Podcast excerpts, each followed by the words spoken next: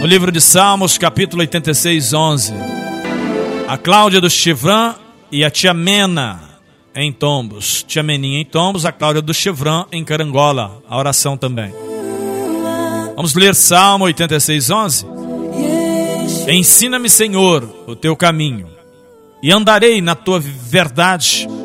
Une o meu coração ao temor do teu nome.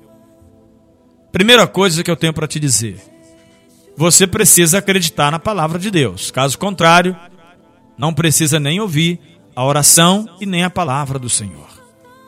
De que vale estar lendo a palavra de Deus se você não acredita, se você não tem fé? Então, esse é o primeiro ponto. Não é que eu estou dizendo que você não deva ouvir. Estou dizendo que se você não acredita, está perdendo o seu tempo. Entende? Nós precisamos acreditar na palavra de Deus. Esta palavra que nos instrui, nos inspira, nos ensina a viver. Como todo equipamento tem um manual de instrução, a nossa vida tem um manual de instrução. Chama-se a Bíblia. O ensinamento de Deus, desde o princípio, ele vem falando. E aí você vai dizer, mas como eu posso ter certeza que a Bíblia fala a verdade, que a Bíblia realmente é de Deus? Porque testifica. Você prova e comprova nos acontecimentos aquilo que está escrito, que Deus promete, tem acontecido e Deus é fiel. Por isso eu creio na palavra. Então, crendo na palavra de Deus, nós podemos começar a meditar no que está escrito. Sim ou não? O salmista falou: Ensina-me, Deus, o caminho que devo andar, que devo seguir, na sua verdade.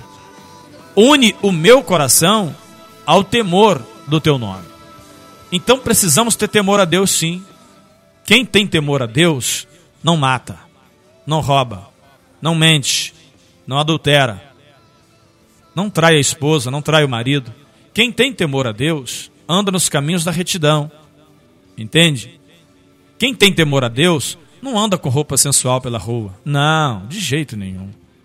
Porque se eu coloco uma roupa sensual para andar pela rua, eu quero que alguém mexa comigo, olhe para o meu corpo, sim ou não? Então, eu não estou fazendo, não estou agradando a Deus. Porque a qualquer momento pode acontecer um problema.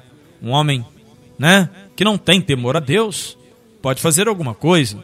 E aí vou arrumar problema e arrumar problema para o meu marido, sei lá, Problema é uma palavra que tem que ficar distante da nossa vida. Não quero problema, quero paz.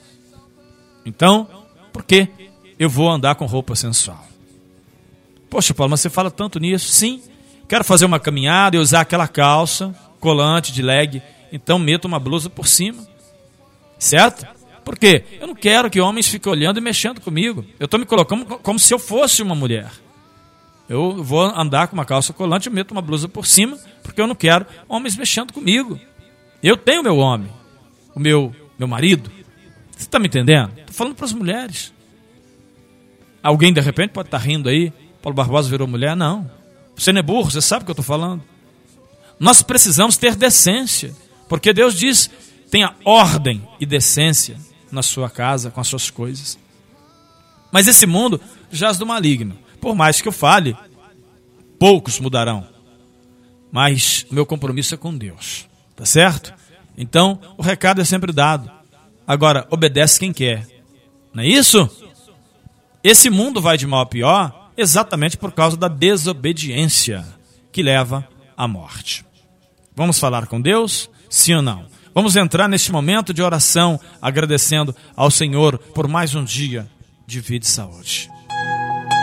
Poderoso Deus e eterno Pai, neste momento entramos na tua presença para agradecer e para lhe pedir, em nome de Jesus, tenha misericórdia de nós. Senhor, perdoa os nossos pecados e nos ajude a andar no caminho da retidão. Que tenhamos temor ao Senhor, em nome de Jesus. Abençoa minha casa, a minha família.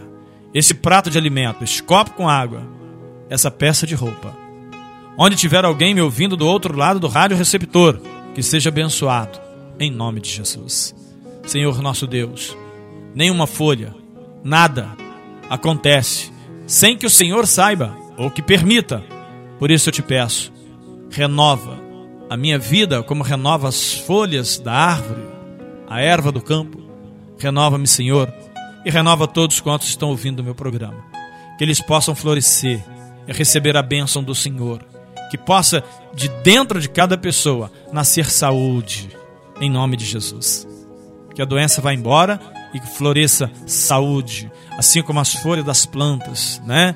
Rejuvenescem. Rejuvenesce a saúde, dentro de você e agora. Em nome de Jesus Cristo. Olha o poder de Deus na sua vida. Eu posso sentir o mover de Deus. O Senhor está fazendo um milagre e você não está dando conta.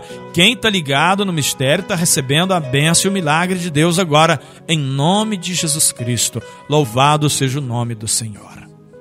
Quem não brinca com as coisas de Deus, quem leva a sério, vê o poder, sente o poder, recebe a vitória e dá glória. Agora, quem não quer, o que eu posso fazer? Amém? Eu já recebi a minha bênção. Louvado seja o nome de Deus. Se você recebeu, diga amém e diga graças a Deus. Receba com fé e Deus já está te abençoando.